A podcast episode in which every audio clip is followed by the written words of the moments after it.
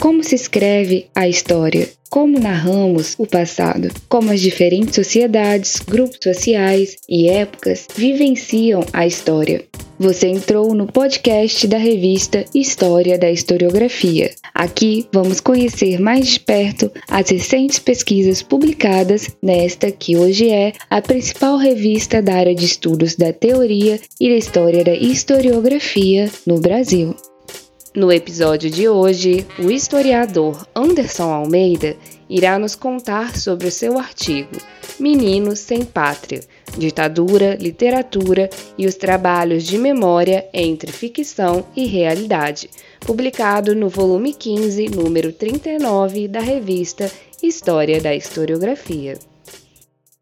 Olá, gente. Eu sou o professor Anderson da Silva Almeida, da Universidade Federal de Alagoas e publiquei no volume 15, número 39, da revista História da Historiografia, o artigo Meninos Sem Pátria: Ditadura, Literatura e os Trabalhos da Memória entre Ficção e Realidade, 1981-2018.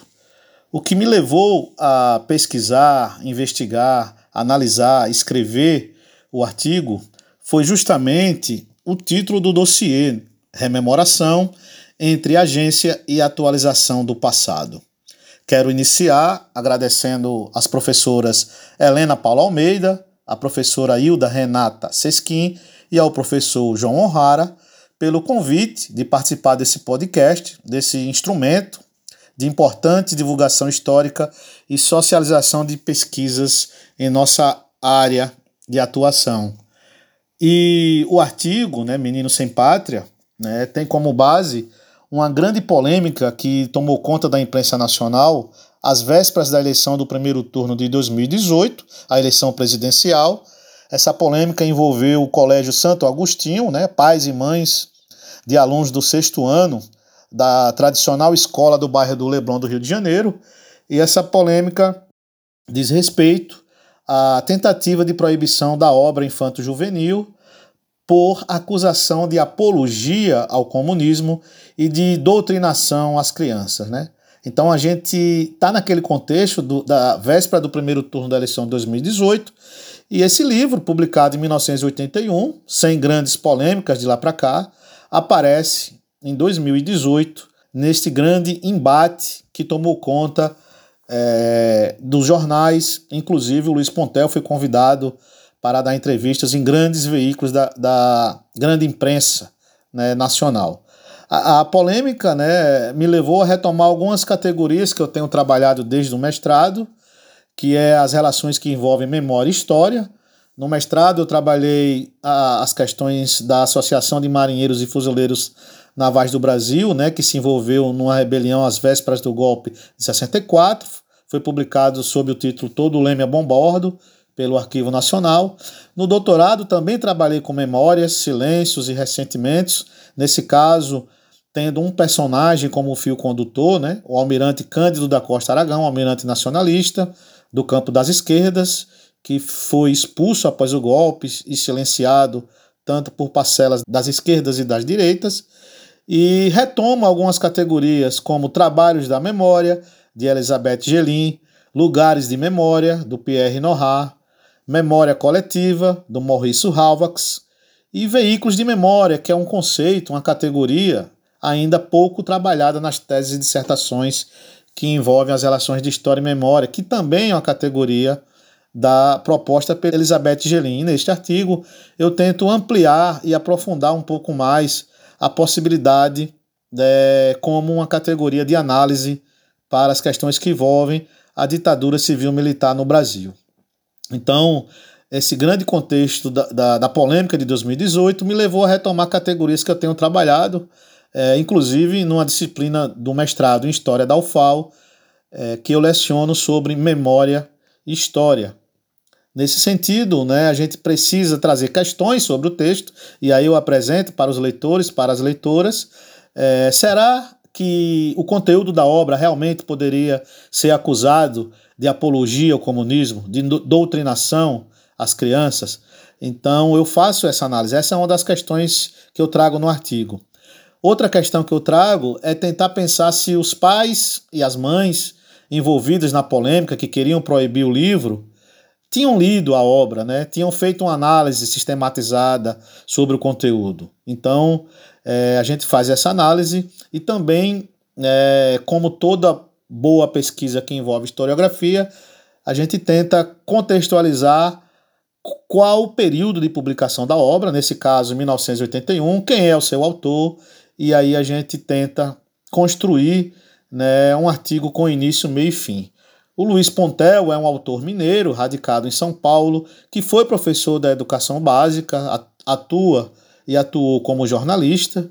É, o, o, Menino Sem Pátria, da coleção Vagalume, é uma obra que em 2018 já estava na 23 edição, então mostra como, é, pelo menos naquela coleção Vagalume da editora Ática, a obra é, teve grande sucesso. Então, é, outra, outra questão que aparece no artigo, e aqui eu deixo como uma, provoca, uma provocação e um convite, é a relação que envolve ficção, história, memória e o que o Márcio Seligman Silva chama de literatura de testemunho. Né?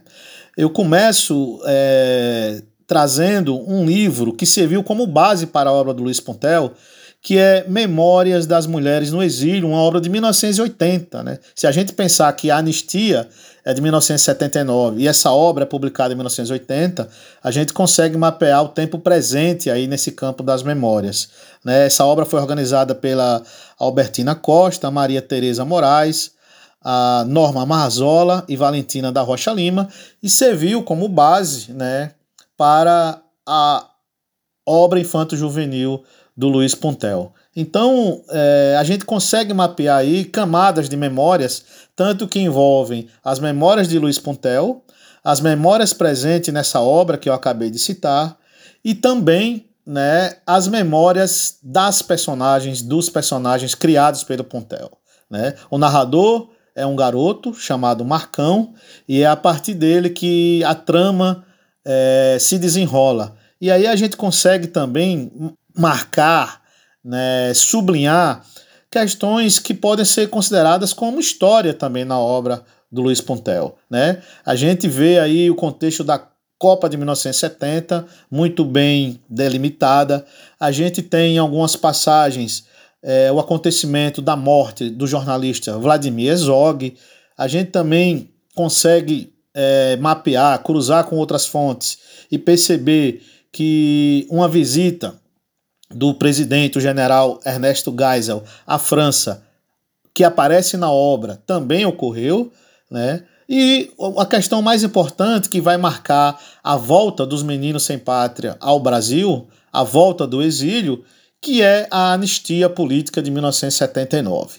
Então tem um diálogo aí, uma trama muito bem organizada, muito bem construída pelo Pontel, que envolvem essas camadas memoriais, veículos de memória, e eu trago alguns no artigo, por exemplo, a música Pra Frente Brasil, né, que ficou muito famosa na Copa de 70, ela aparece no livro Infanto Juvenil como um veículo de memória. A gente tem o hino nacional brasileiro, e aí daqui a pouco eu vou mostrar para vocês como aquela polêmica de 2018 é, eh, não vai encontrar subsídio, não vai encontrar elementos comprobatórios que tragam a ideia de uma obra doutrina, doutrinadora de apologia ao comunismo. Muito pelo contrário, né? na realidade, o livro é muito mais nacionalista do que de apologia ao comunismo. Também a, a data, né? 7 de setembro, aparece no livro quando os estudantes exilados na França fazem uma grande aula né, em homenagem ao Brasil, e o momento mais emocionante na obra né, é quando eles cantam o hino nacional brasileiro. Então, mais um veículo de memória, mais é, um, uma questão que pode é, provocar e contextualizar que o livro tem um caráter muito mais de nacionalista, de denúncia da ditadura, isso sim, mas não pode ser feita uma associação automática entre denunciar a ditadura e apologia ao comunismo, e, e mostra né, uma saudade de um país que aqueles meninos que foram exilados em decorrência da atividade jornalística do pai do Marcão, que é o Zé Maria, né, que escreviam num jornal chamado Binóculo.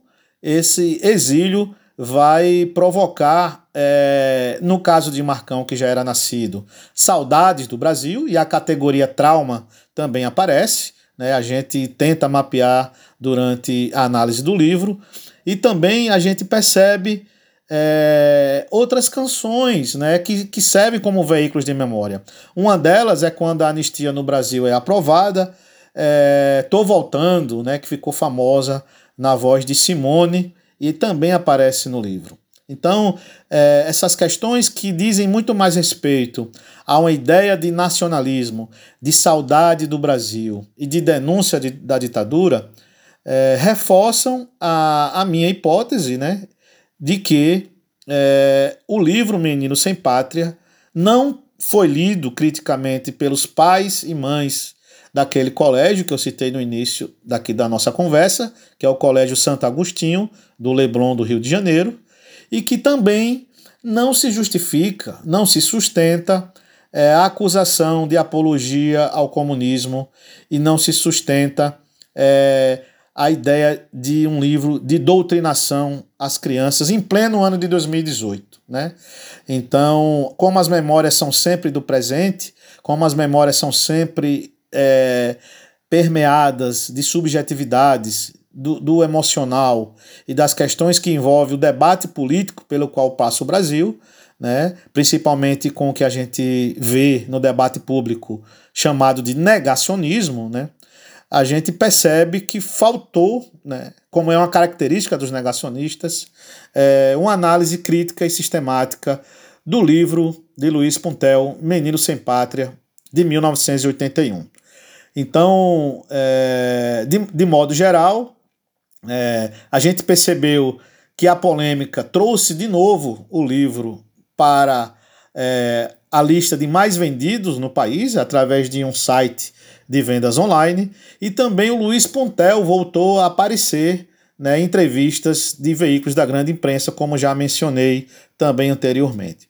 Então, a gente consegue, a partir dessa proposta, e daí mais uma vez ressaltar o título do dossiê, né, Rememoração entre Agência e Atualização do Passado, contextualizar como a história pode enfrentar, se alimentar analisar criticamente as memórias, principalmente em um contexto de, de acirramento dos ânimos que envolvem é, as questões da extrema-direita e o ataque à ciência, o ataque ao conhecimento histórico, e de uma forma que dialoga com os nossos instrumentos, com os nossos conceitos, com a nossa forma de analisar as fontes, com a nossa maneira de escrever e estando sempre é, tentando publicar, publicizar e socializar através de importantes veículos de divulgação, como é o caso da revista História da Historiografia e do podcast, né, a gente mostrar como o trabalho do historiador, o trabalho da historiadora é, está sujeito à análise crítica também e passa por uma análise que deve ser é, o tempo todo né, servir como um, uma baliza ética para que as questões do negacionismo, as questões é, que envolvem os ataques à história e à historiografia como um todo, elas sejam enfrentadas a partir é, do que a gente considera importante, as nossas ferramentas, os nossos procedimentos metodológicos. Então, eu encerro aqui agradecendo mais uma vez a professora Helena Paula Almeida, a Hilda Renata Sesquim, ao professor João Honrara e deixo o convite para a leitura do artigo Menino Sem Pátria, para que a gente consiga ter um retorno,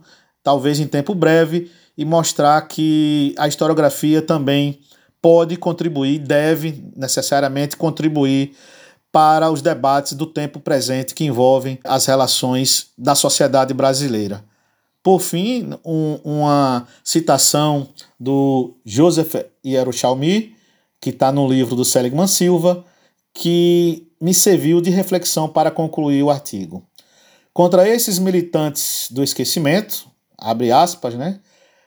Traficantes de documentos, os assassinos da memória, os revisores, e aí, parênteses, negacionistas, das enciclopédias e os conspiradores do silêncio, o historiador, apenas o historiador, animado pela paixão austera dos fatos, das provas, dos testemunhos, que são o alimento da sua profissão, pode velar e montar guarda.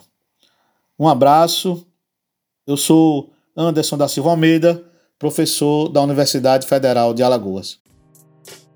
Esse foi mais um episódio do podcast História da Historiografia, uma iniciativa da revista História da Historiografia e do portal de humanidades HH Magazine. Locução: Dilda Andreata Sesquim, mestranda pelo programa de pós-graduação em História da Universidade Federal de Ouro Preto. Coordenação de João O'Hara, professor da Universidade Federal do Rio de Janeiro. E colaboração de Helena Paulo de Almeida doutoranda pelo programa de pós-graduação em História da Universidade Federal de Ouro Preto. A vinheta é de Luciano Rosa. Acompanhe os próximos episódios pelo nosso perfil e redes sociais. Até a próxima!